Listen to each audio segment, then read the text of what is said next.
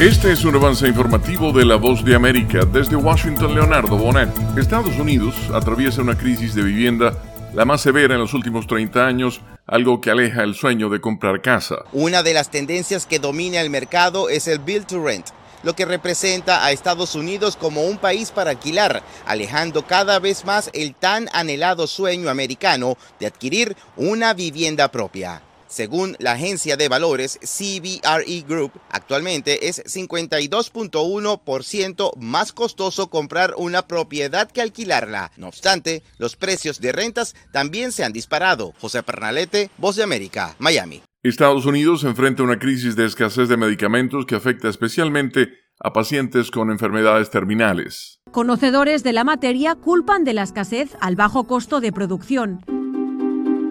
Y es que así funciona. Un medicamento genérico inyectable requiere pruebas y desarrollo exhaustivos. Requiere protocolos de fabricación exactos y aprobación regulatoria de la Administración de Alimentos y Medicamentos. La meta es obtener más autoridad del Congreso y poder dar incentivos a los fabricantes para ayudar a cerrar la brecha y satisfacer la demanda de pacientes. Julia Riera. Están escuchando un avance informativo de La Voz de América. El presidente Joe Biden y el exmandatario Donald Trump visitarán el jueves la frontera de Estados Unidos con México en Texas tras el fracaso de las negociaciones en el Congreso sobre un acuerdo para frenar la migración no autorizada.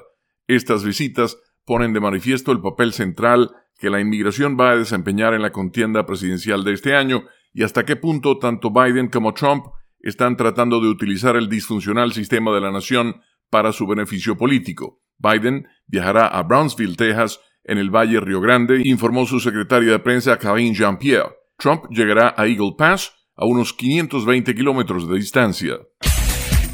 ¿Se ha preguntado cómo puede protegerse contra el coronavirus? Se lo contamos desde La Voz de América. Autoridades de salud recomiendan lavarse las manos con jabón y agua con frecuencia. También no se lleve las manos a la cara. Evite tocarse los ojos, nariz y boca con las manos sucias. Cubra su boca con el pliegue del codo al toser. Desinfecte objetos como el teléfono móvil o el teclado de su computadora. Evite las multitudes y manténgase al menos un metro de distancia de otras personas, en especial si están contagiadas ya. Y al cierre en Argentina, el presidente Javier Milei enfrenta un creciente conflicto con los gobernadores provinciales debido al recorte de financiamiento dispuesto por el Ejecutivo Nacional. El portavoz presidencial rechazó la amenaza del mandatario de Chubut de bloquear la provisión de petróleo al resto del país. Este fue un avance informativo de La Voz de América desde Washington, Leonardo Bonet.